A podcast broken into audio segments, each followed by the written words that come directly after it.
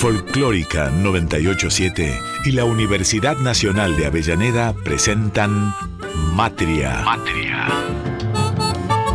Territorios y sonidos de nuestra América.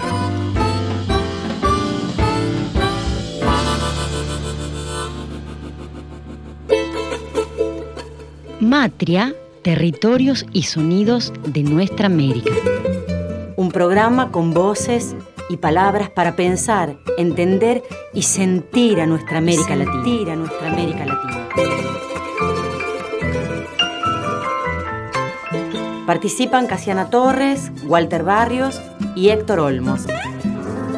Territorios y sonidos de nuestra América.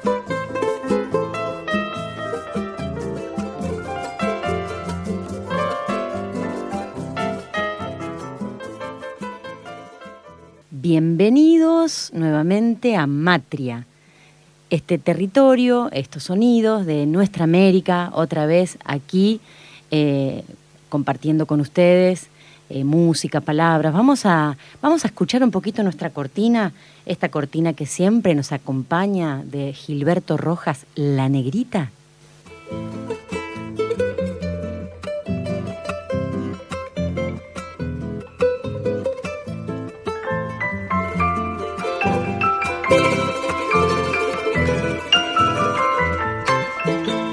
Cortina que es nuestro, nuestro sello, ¿no? Para comenzar, compañeros, ¿cómo están? Buenas, buenas. buenas, buenas, aquí otra vez en este territorio de la matria. Sí, con, la cortina ejecutada por Jaime Torres. Exacto. Y Eduardo Lago es una versión magistral realmente. Sí. Y con todo lo que Jaime significa para nosotros, ¿no?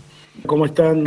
aquí estamos. ¿Todo bien? ¿Todo bien? ¿Todo bien? Todo bien acá, empezando a, desandar este territorio, querido Héctor. ¿Empezamos? Sí, empecemos. Empecemos. Eh, bueno, el tema de hoy va a estar oscilando, girando en torno de dos de los mayores poetas de la Argentina.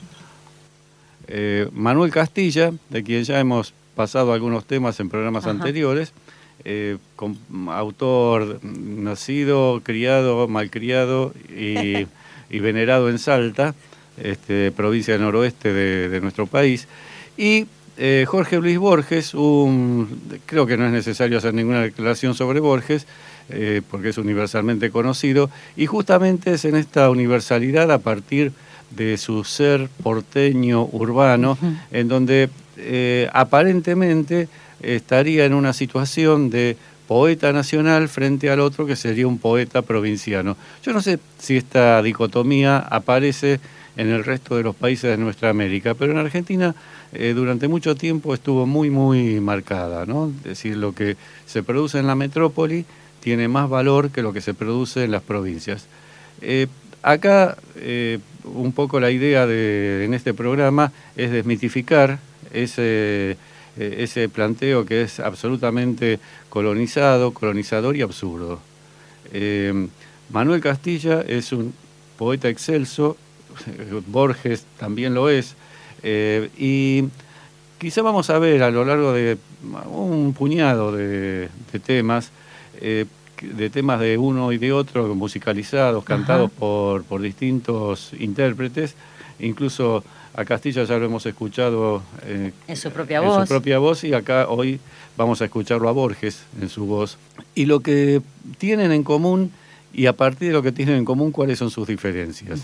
Es decir, eh, hay un recurso eh, que aparece en todos los poetas, generalmente uno lo ve en relación con los poetas vinculados a la tierra, al paisaje esta idea de la personificación del paisaje, del, hombre descrito a través de los elementos del paisaje, o sea, la inversa sería una especie de paisajización de, los hombres, que es muy evidente en Castilla, lo vamos a ver en la samba del Silvador, en Argamonte, eh, y por el otro lado, eh, también aparece este recurso en Borges, porque los compadritos son descritos a través de elementos de la ciudad, este, la, ciudad es personificada, será por eso que la quiero tanto, dice en alguno de los versos de Fervor de Buenos Aires Borges, ¿no?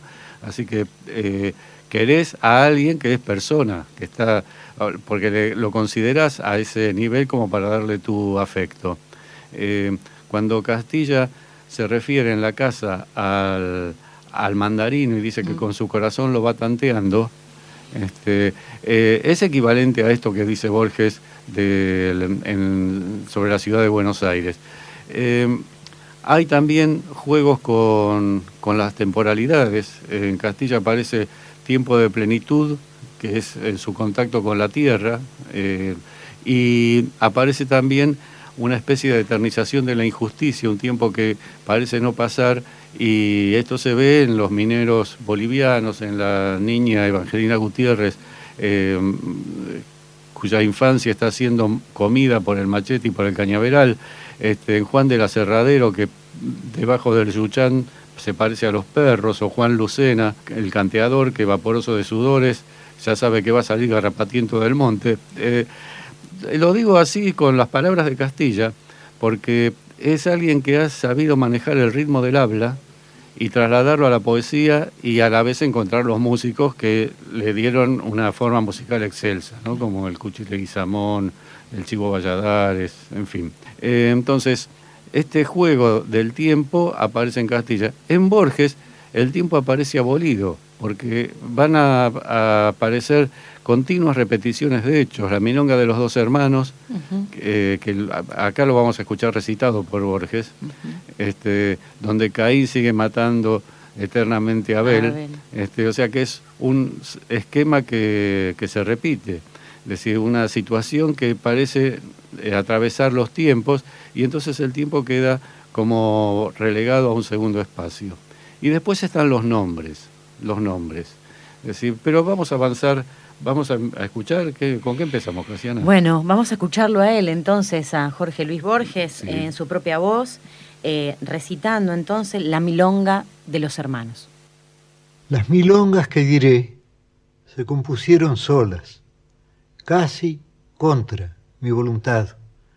Mejor dicho, las compusieron los criollos muertos que andan por mi sangre, los nombres y las historias que estas milongas narran son verdaderos. Milonga de dos hermanos, traiga cuentos la guitarra de cuando el fierro brillaba, cuentos de truco y de taba, de cuadreras y de copas, cuentos de la costa brava y el camino de las tropas. Vengo una historia de ayer que apreciarán los más lerdos. El destino no hace acuerdos y nadie se lo reproche. Ya estoy viendo que esta noche vienen del sur los recuerdos. Veláis, señores, la historia de los hermanos Iberra, hombres de amor y de guerra, y en el peligro primeros, la flor de los cuchilleros, y ahora los tapa la tierra. Suelen al hombre perder la soberbia o la codicia, también el coraje envicia a quien le da noche y día.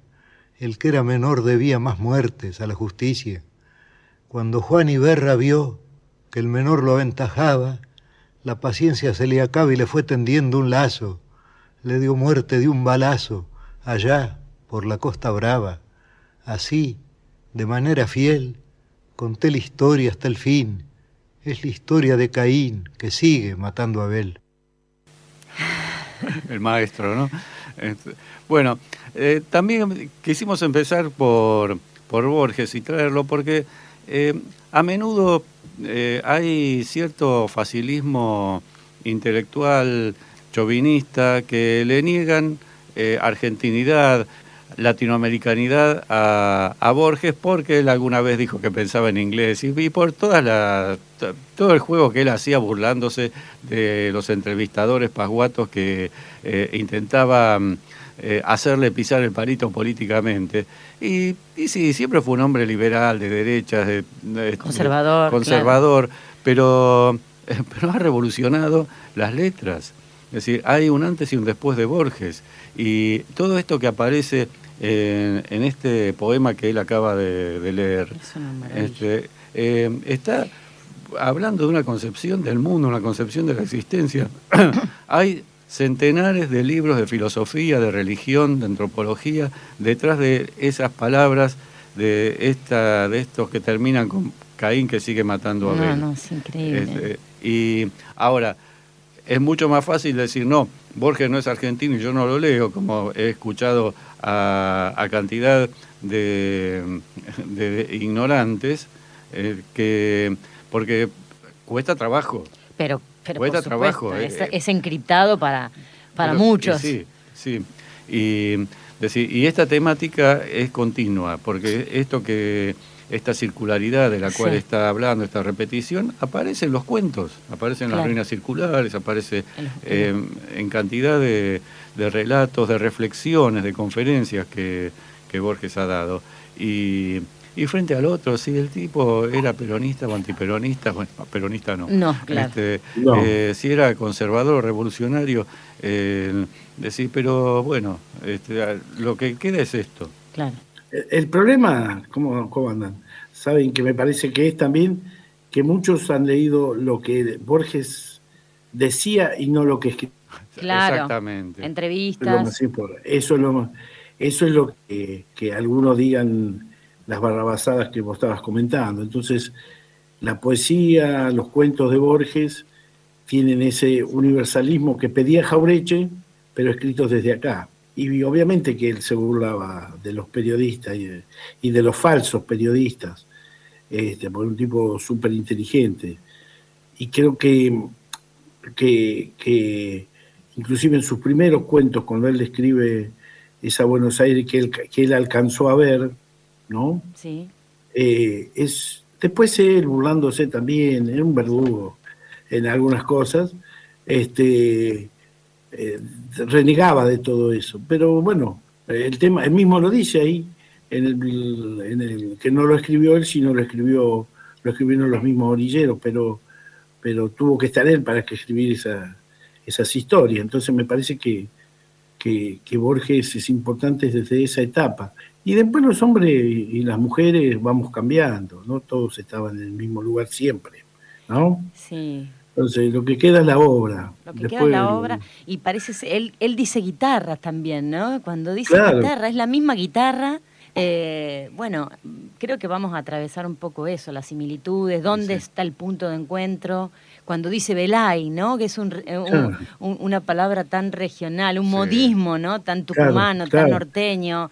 Eh, es fantástico cuando dice, bueno, vamos a, ir desandando estas guitarras en, eh, el programa, ¿eh? Nos vamos a... Y, del, y del otro eh, invitado que tenemos de lujo, Manuel Castilla, yo hace unos días anduve en Santiago del Estero.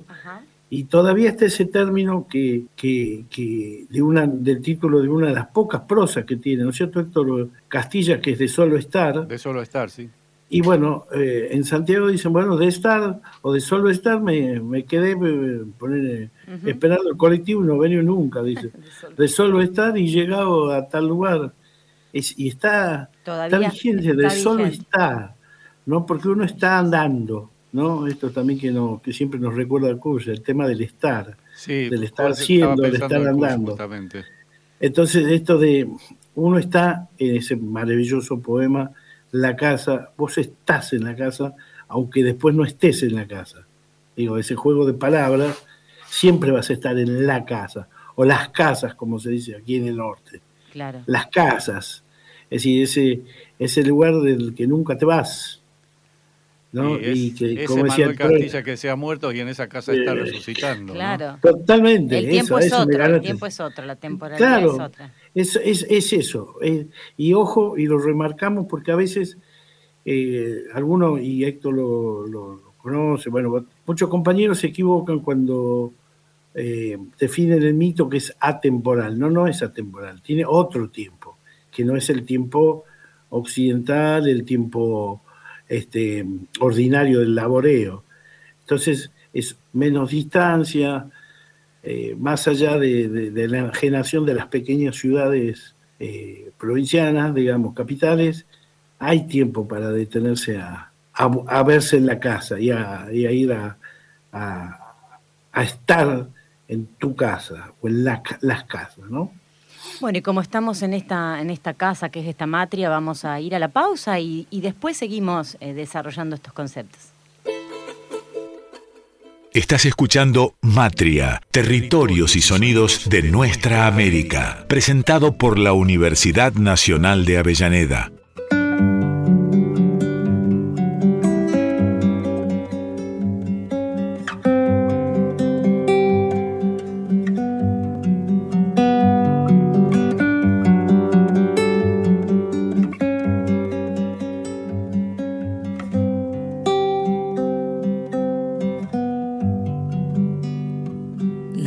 noche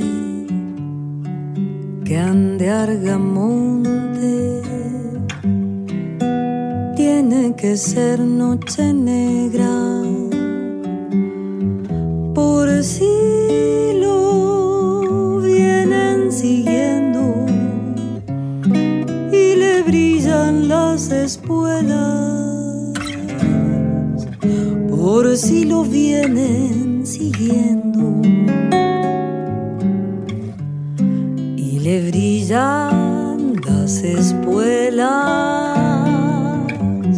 Argamonte por el monte. Pasa despacio a caballo.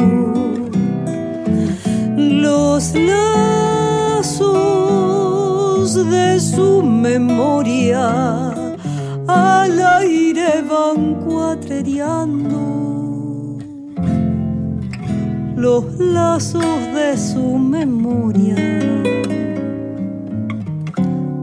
aire van cuatrereando el gaucho que anda escapando, no de sencillez, no vaya que andando el vino me lo acuchille vaya que andando el vino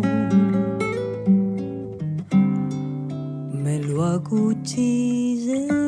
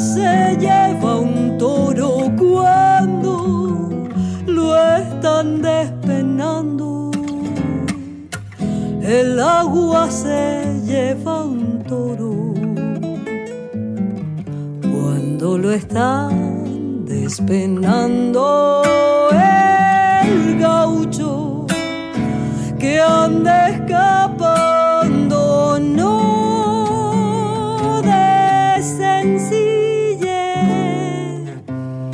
no vaya que andando el vino me, me lo acuchille, no vaya que andando el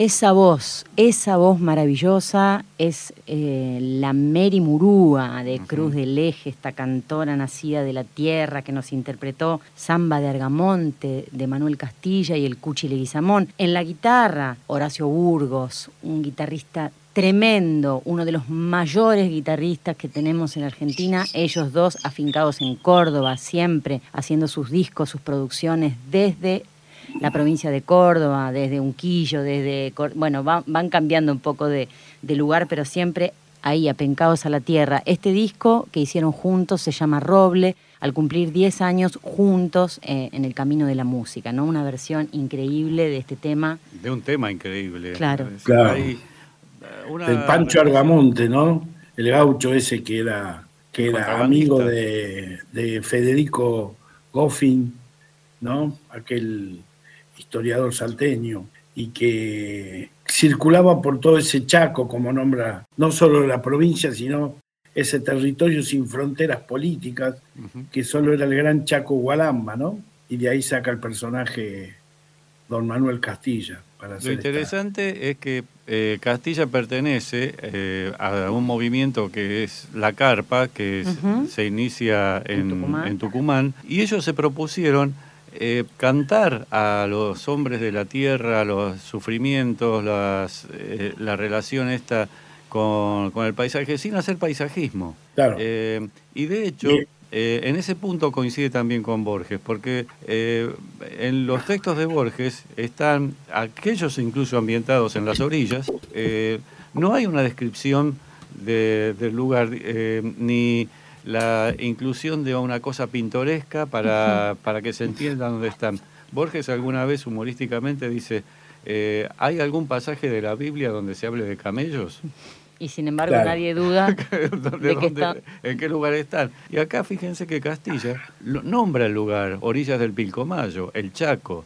Es decir, pero no entra en ninguna descripción. Sabemos que el Pilcomayo es un río porque habla de sus orillas y porque el agua se lleva un toro. cuando lo van despenando. y, o, o, porque también trabajó alguna vez de, de ¿cómo es? Eh, de Matarife. no, no de, más que Matarife, de los que se roban que son... De cuatrero. sí, sí, claro. De cuatrero, es cuatrero, ¿no?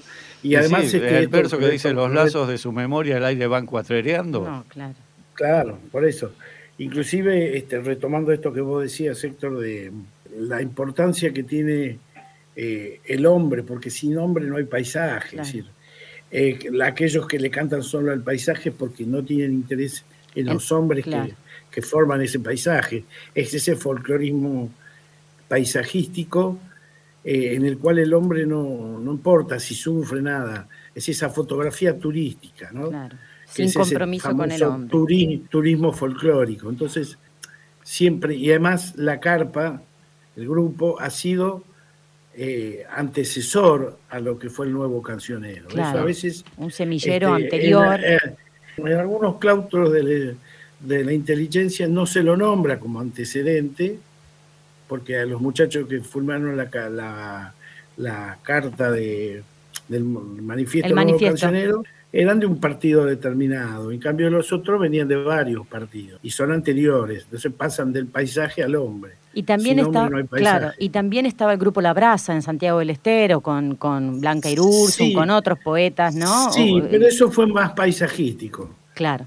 Eso, eso es, eh, digamos, no, fue anterior tal vez, o, un poquito Sí, en 1929, 1929 la, eh, sacaron 12, 13 periódicos, entre ellos Blanca Urzún, Bernardo Canal Feijó, claro. Este, Oreste Dirulo, y que después fueron convergiendo en distintos, este, en distintas inclusiones, cuestiones políticas. Bernardo Canal Feijó, que es un él nunca se declaró folclorista, pero sí participó después eh, como el convencionalista y en un libro muy triste del año 55, Constitución y Revolución, ¿no? Digo, apoyando movimientos antipopulares. Es decir, es, ese nacionalismo sin la gente, ¿no? Que propiciaba el 1910. pero esto es lo interesante de rescatar eh, en nuestros, Además la... en nuestros escritores nacionales, nacionales todos, ¿no? Sí, em, bueno, la, la, brasa es muy interesante porque había también muchas mujeres, eh, la carpa, perdón, y digamos, mm. y está ese corredero Tucumán, Salta, Jujuy, ¿no? Eh, eh, Jujuy se da después en los años, fines de los años 50 con Tarja. O Tarca. Claro. Este, que también fue una, revista. Una revista de un nivel excepcional en donde confluyeron eh, algunos de los poetas que habían participado de, la carpa, pero también artistas plásticos, músicos. Eh, no me acuerdo exactamente cuántos números salieron de, Tarja. Me parece que 13 también. Vos sabés que... Y, por, y por suerte la Universidad de Jujuy había editado unos facímiles de, la, de las revistas. Creo que están todavía en circulación, ojalá. Yo tengo un hito suelto que conseguí en una librería usada. Claro, un el 8. Un ejemplar de la revistita. Bueno, pero igual eh, eh, este tema de, de, los movimientos literarios de, de esa época está buenísimo para que hagamos un programa eh, contando ¿no? y nombrando a las poetas y a todos los poetas que participaron. Y, y, acá, eh, cuando él dice la luna, lo, eh, como que la luna no se personifica como delatora de, ¿no? de, ese contrabando. Le pone encima la sombra del contrabando. Claro, entonces es como los cuchillos y, y, digamos, ¿no? Se vuelven... se ponen con alma, ¿no? Para, para dentro de la poesía. Y otra vez el nombre, y ya nos vamos al próximo nombre que vamos, que eh, Borges habló de los hermanos Iberra y Castilla habla de Argamonte, o sea, personajes con, nombre y apellido. Con nombre propio. en, algún caso, metidos dentro de la encarnación de un mito secular, em, este, en el caso de Borges, y en un lugar con una actividad riesgosa y difícil como el Argamonte de, de Castilla. ¿Y a quién nos traen ahora? Bueno, ahora vamos, vamos a escuchar a, a Edmundo Rivero. otro nombre, ¿no? Otro nombre propio eh, eh, en esta milonga eh, de Jacinto Chiquilana. ¿Qué les parece? ¿Y la música quién le hizo? También un principiante, ¿no? de Astor Piazzolla, la música, la letra de Borges. Vamos a, a irnos a meternos en este mundo maravilloso con esta voz única.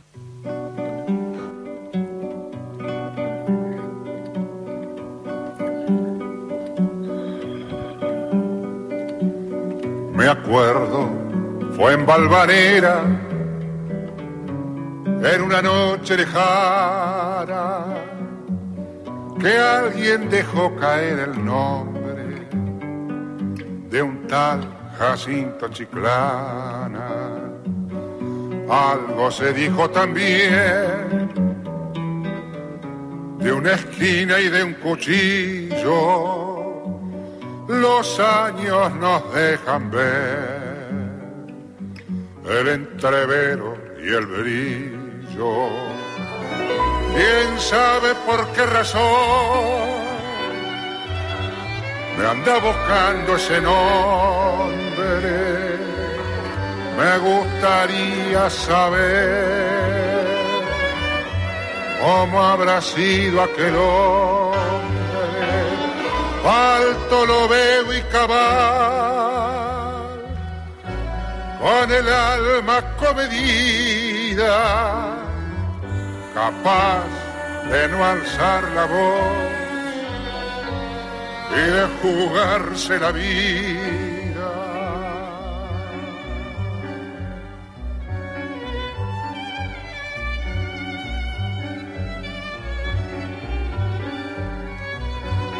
Nadie con paso más firme habrá pisado la tierra. Nadie habrá habido como él en el amor y en la guerra. Sobre la huerta y el patio las torres de Valvanera y aquella muerte casual en una esquina cualquiera.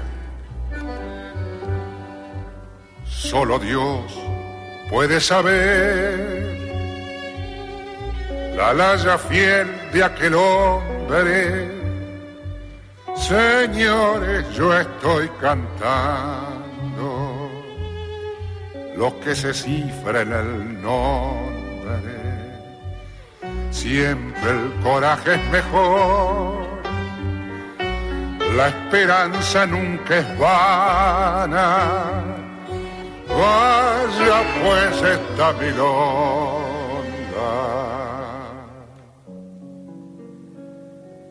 para Jacinto Chiclán.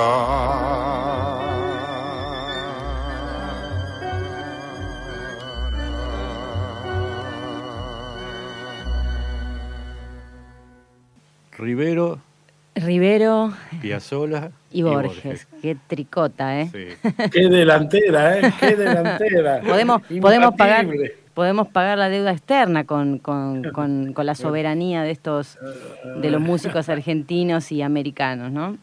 Claro, Ah, sí. Eh, reflexionando eh, y entroncándolo con lo que veníamos diciendo recién, fíjense que eh, acá aparece un hombre cifrado en el nombre, Ah, o sea, es el, el nombre a partir del cual se construye esta figura fantasmal, ¿no? De, La leyenda, De, esta ¿no? leyenda de... Alguien dejó caer el nombre, ¿no? Como nunca se va a saber. Y, eh, claro, lo que es concreto y tiene existencia es el nombre, por eso tiene consistencia y se lo deja caer. No, tiene no. peso. Y tiene, y tiene una geocultura. Una que es geocultura. balvanera. Que Exacto. es balvanera. Eso es precioso. que en esa, que, que en eso dice que en esa, en esa época tenía, tenía este, ¿cómo se llama? Como dice que había patios y había eh, Y la- esquinas. las torres. las- claro, y además este, ¿cómo se llama? No. eh, la Aljibe. huerta, la huerta y el pat, la huerta y el patio, es decir, hoy pensar lo que es Balvanera, ¿no? Ay, Este, claro. y después, No, no, como decían ustedes, esto lo último dice, señores, señores, yo estoy cantando lo que se cifra en el nombre. El nombre de una persona en nuestras culturas tradicionales sirven para curar. A vos una persona que cura, no solo un curandero, sino un lego que también cura, te cura con el nombre o te pueden dañar con el nombre. Mirá la importancia del nombre, lo que se cifra en el nombre, en la escritura de ese nombre, ¿no? Bueno, Huerta entre los guaraníes eh, Eh. está en los Mbiá, Eh. Se, se levanta el chamán, en el momento del bautismo se eleva a un sector de- del cielo en donde están los nombres, se lo sopla en la coronilla, se lo dice a los padres y hay un nombre que es ese y hay otro Claro. que es el que se usa en contacto con el exterior. Y aún en caso de enfermedad, el chamán le cambia el nombre para ver si puede engañar a la enfermedad, ¿no? Claro, Wow. recurre al nombre, al nombre guaraní. Al gua- ¿Sabés quién? ¿Sabés quién estaba, quién tuvo un nombre guaraní? Este, bautizado, si vale el término, por un chamán, nuestro querido Rubén Pérez iba a Ugar. decir. Tenía un nombre en guaraní. Ah, Claro. Tenía un nombre en guaraní. Mirá el cariño que él logró, no, no por solo, si, por ser in- este, investigador, este, sino por ser uno más, un, un- un- un compañero más, ¿no? Un, un hermano, un peñí, diría nuestro hermano mapuche. No sé cómo se dice en guaraní. En guaraní esa misma, esa misma figura. Qué belleza, tener un nombre eh, ancestral, ¿no? Sí, sí. Claro. Guaraní o... Qué bárbaro. la potencia vital, ¿no? Claro, de la ibuporá, las bellas palabras. Impresionante, muy, muy. Y bueno, y, el- y el mudo, para mí el mudo, que me disculpen No, los claro. que Eso me disculpen, pero cuando abre la boca No, eh, Rivero. Tiembla ¿Y cómo todo. la- ¿Y cómo tocaba la viola? Claro, porque él se aprendió en las orillas, fino. ¿no? A, a tocar la guitarra y acompañar. Eh, Mirá, en una época cuando Jaime Torres, el charanguista, el- nuestro padre Jaime, este, tocaba en Michelangelo, a veces lo acompañábamos a- al Monito Pereira, Ah. Norberto, poner su guitarrista, que hacía una entrada con, con el maestro Rivero. Entonces, este, Corría se lo allá. acompañaba, claro, y la primera entrada era Rivero solo tocando estilos, eh, milonga, impresionante. qué impresionante. Aclaramos que Hasta que- Michelangelo era un, Era Un bar. un bar, boat de, de San Eso, Telmo en, la- sí. en Buenos Aires. Claro. Y, Y el viejo almacén. También el- cerquita de ahí. Sí, en el barrio de San Telmo, de, de lo que es hoy la ciudad autónoma de Buenos Aires, que actualmente todavía está eh, el viejo almacén. Sí, claro. Es un boliche dedicado al turismo, digamos, pero este, con su calidad artística intacta, ¿no? Este, así que, bueno, esa, todas esas cuestiones que tienen que ver con, con Buenos Aires, en este caso, y sus historias, ¿no? Sí, a que nuestros hoy- hermanos nuestroamericanos que puedan estar escuchando el programa, recomendamos fervorosamente que lo escuchen el Mundo Rivero, que es menos conocido Sí. que Gardel, Exacto. pero es uno de nuestros máximos cantantes. A nosotros estamos acá emocionados escuchándolo, así que Con esa voz. Que le decían el mudo, por eso Walter dice el mudo. Bueno, ¿cuánta música? ¿Cuánta música tenemos? Nos vamos a ir al, próximo bloque, vamos a la tanda y después seguimos deleitándonos en esta matria. Estás escuchando Matria, Territorios y Sonidos de Nuestra América, presentado por la Universidad Nacional de Avellaneda. Ahora sí, ahora sí, acá nuevamente en el último bloque de nuestro programa, pero no, no por ser el último, el menos cargado de música y de poesía, ¿no? Vamos a escuchar una gran cantora ahora, una mujer que, que, que, nos hace temblar, es una de las grandes cantoras eh, que ha dado nuestra tierra, también nacida y malcriada allá en Salta, vive allí actualmente, eh, bueno, fue muy famosa de muy jovencita, participando en las Voces Blancas de, aquella época del 68, 69, y bueno, es la gran, gran Melania Pérez, con esta versión inolvidable de, de Samba de Lozano, otra vez, ¿no? Con, con los nombres, ¿no? Nombrando eh, Manuel Castilla. Mm, y, bueno, y en esta versión maravillosa que ella realizó junto a Osvaldo Burucuá en su disco del 2003. ¿Les parece? ¿Les parece que la escuchemos? Escuchemos.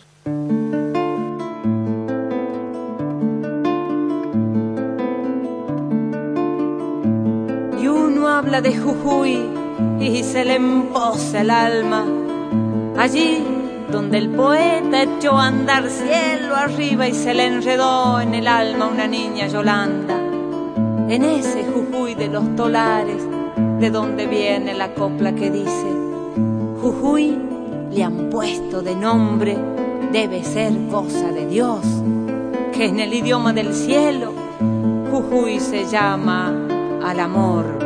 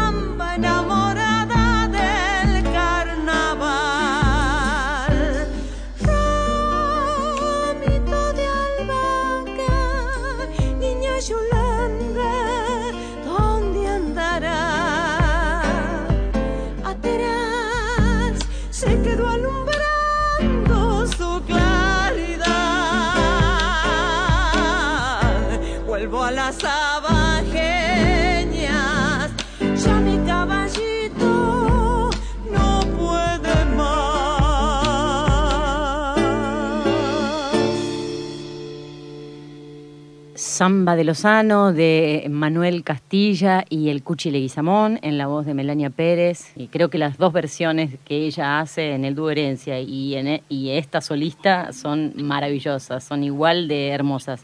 Ya vamos a pasar también el dúo Herencia, que fue un dúo que ella eh, tuvo con, con su marido. Y Chovaca. Y ¿no? Chovaca. Y Chovaca. Y que todavía nos está esperando, porque decíamos con Héctor, es un disco que todavía está a la vanguardia, a la vanguardia siempre, Sí. ¿no? Totalmente. Y es más, digamos, como cuando uno dice, bueno, el dúo salteño como dúo Sí. vocal masculino, yo creo que el dúo Herencia ha hecho, ha marcado, ha dejado una marca muy importante en el tema de un dúo mixto, ¿no? De Exacto. mujer y hombre, ¿no? Eh, Y solo un disco nada más, qué pena, ¿no? Qué impresionante. El, el dicho, el dicho se ha ido muy joven. Claro. Sí. Este, y lo podemos ver, eh, al dicho, vivo, en una película muy, muy Ajá. recomendada Ajá. que se llama La Redada, que narra la, la, la situación que, que pasó en Tucumán en la época de la, de la dictadura cívico-eclesiástico-militar, eh, que en- ahí en Tucumán la encabezaba Bussi, Sí. cuando juntó gente de la calle, gente de- de- con discapacidades mentales y los fue y los arrojó en el límite con Catamarca. Así que y ahí tiene una participación, una escena, el Cuchi Leguizamón. Se llama La Redada, La Redada. del año 90. Es una película hecha por tucumanos, pero rodada en Salta, porque no se podía rodarla en Tucumán en esa época. Y ahí aparece dicho, este, bailando arriba de una mesa de, de villa, como decía en el norte. Hermoso, dicho. Qué bueno. Bueno, no, nos vamos a entonces a, a escuchar ahora a un creador impresionante del sur de Brasil, gaullo él, ¿no? De, eh, de la zona gaúlla. Él es escritor. Río Grande. Sí, de Río Grande do Sur, escritor, compositor, autor, ha hecho análisis sobre, ha hecho creaciones maravillosas sobre la, la milonga que, ¿no? que pasa también por esa zona para bajar por Uruguay y Argentina. Él se llama Víctor Ramil, es de la Patria Grande, es un tipo impresionante que ha hecho cosas maravillosas con Moscardini, con, bueno, producido aquí varios discos grabados en Argentina, eh, producidos por Pedro Aznar. Y él también, ¿no? Se, se conmueve con la obra de Borges y, y graba esta milonga de Albornoz, ¿no? Eh, con Mm. música de José Basso. ¿Quieren que la escuchemos? Escuchemos.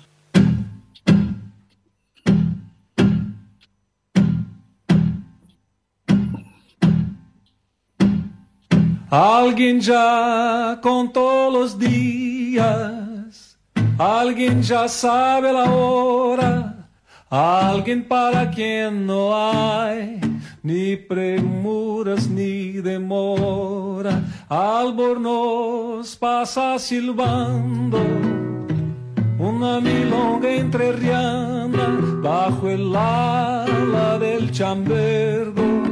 Sus ojos ven la mañana, la mañana de este día del 890 en el bajo del retiro. Ya le han perdido la cuenta de amores y de trucadas hasta el alba de entreveros a fierro con los sargentos, con propios y forasteros. Se la tienen bien jurada, más de un tauri, más de un pillo, en una esquina del sur. Lo está esperando un cuchillo, no un cuchillo, sino tres. Antes de clarear el día, se le vinieron encima y el hombre se defendía. Un acero entró en el pecho, ni se le movió la cara. Alejo Albornoz murió como si no le importara.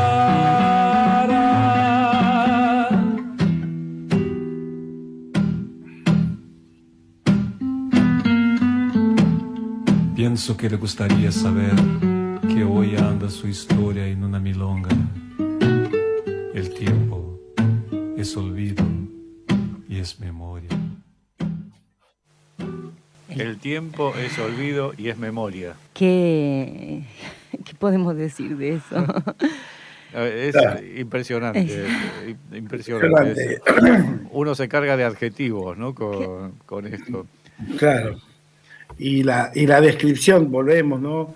A ese, a esa Buenos Aires que, que, conoció y que llegó a ver Borges, dice en el Bajo del Retiro, de ahí desde donde hoy está en la ciudad de Buenos Aires el viejo reloj de los ingleses, eh, está en la estación de tren y recorriendo la avenida Leandro Alén hacia el sur, como dice, eh, apareció una, en una calle llamada 25 de Mayo, entre la avenida Córdoba y la Valle, más o menos. Fue una época hasta los, por lo menos, fines de los 70, principios de los 80, zona de cabaret. Claro. Los famosos piringundines del Bajo. Eh, y yo no digo que los conocí bien, pero... Vos vivías, claro, vivías cerquita. Yo vivía en la, mi viejo era un portero en Leandro y Viamonte. Así que mi, este, una de nuestras escuelas estaba la de cabaret. Así, por ejemplo, en el barrio convivía. Y en donde vivíamos nosotros había, en el edificio de la esquina, estaban, vivían las señoras trabajadoras de, los boliches. De los piringundines. Vamos, de los piringundines.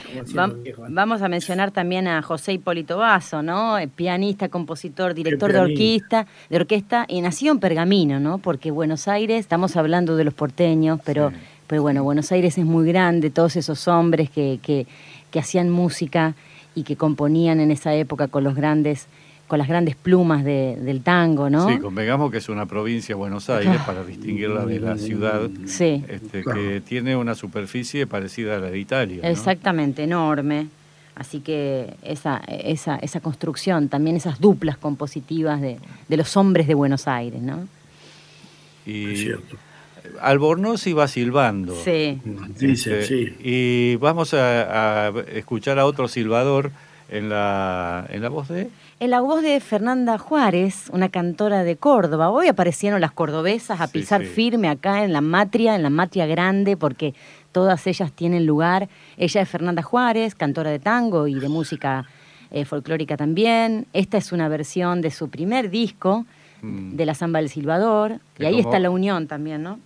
Ella como, este, como Jacinto Chiclán y las otras cordobesas paso bien firme habrán pisado la tierra. Exactamente, ella sigue trabajando y, haciendo maravillosa música. La vamos a escuchar entonces a Fernanda Juárez con esta samba del Silvador.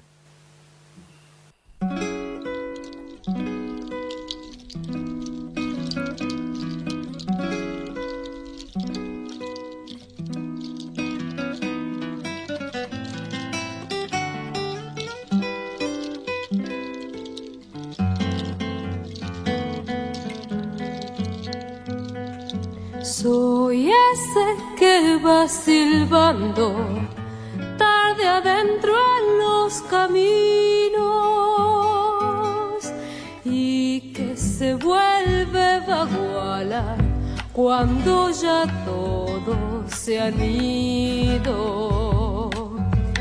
y que se vuelve vaguala cuando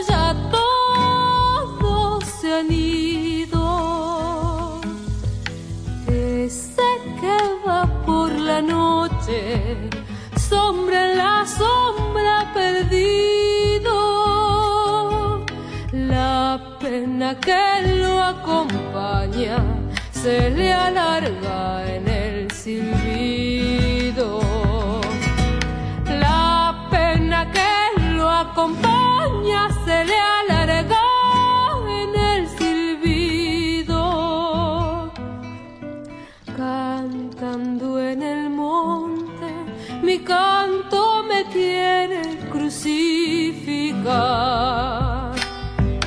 a mi cruz con esta copla le falta un palo.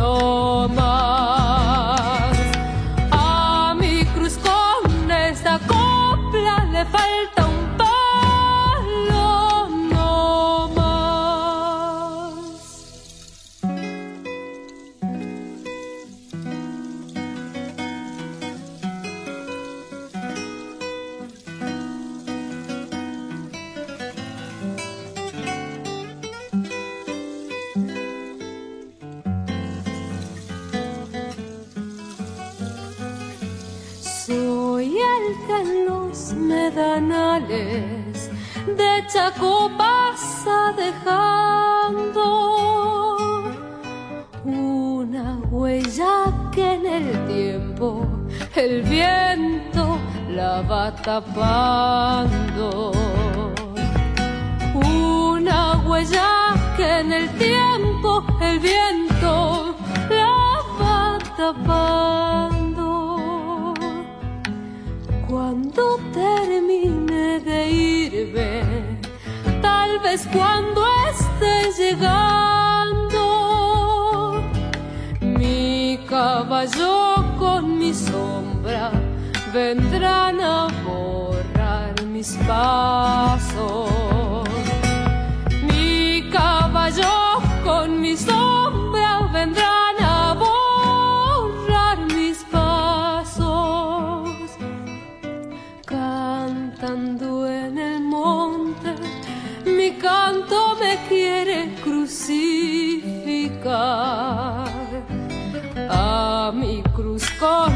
Esta copla le falta un balón no más. A mi cruz con esta copla le falta un palo no más.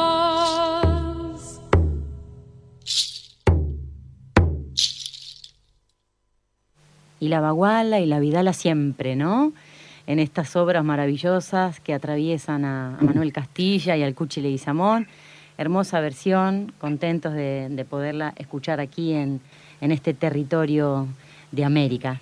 Estos sonidos de nuestra América. Exacto. Eh, Qué, qué notable, ¿no? Porque en el estribillo, el estribillo que todos conocemos dice lucero entre las ramas, su llanto empieza a colgar. Y aquí la cantora eh, tiene, tiene otro remate, ¿no? De, de la, del estribillo. Este, bueno, está, está interesante como para, para Sí, saber hay- cómo- hay de otra- dónde lo sacó. Sí, sí, yo, yo escuché también esta Ajá. de las este, de la Cruz, ¿no? Este, con eh, también cantada de esta la misma manera, la misma versión que, que acabamos de escuchar. Este, Mm. Bueno, nos queda picando. Castilla va a seguir apareciendo en sucesivos programas, Borges también, y nos quedaron algunos temas que aparecieron en las canciones como los carnavales, que habrá un, un programa dedicado al carnaval eh, en nuestra América.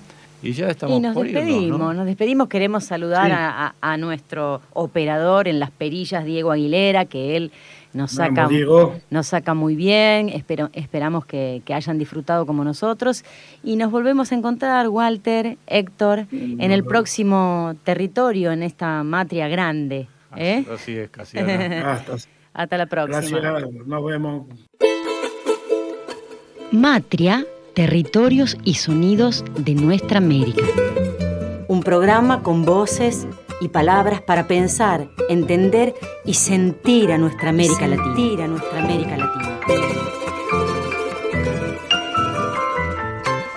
Participan Casiana Torres, Walter Barrios y Héctor Olmos. Territorios y sonidos de nuestra América.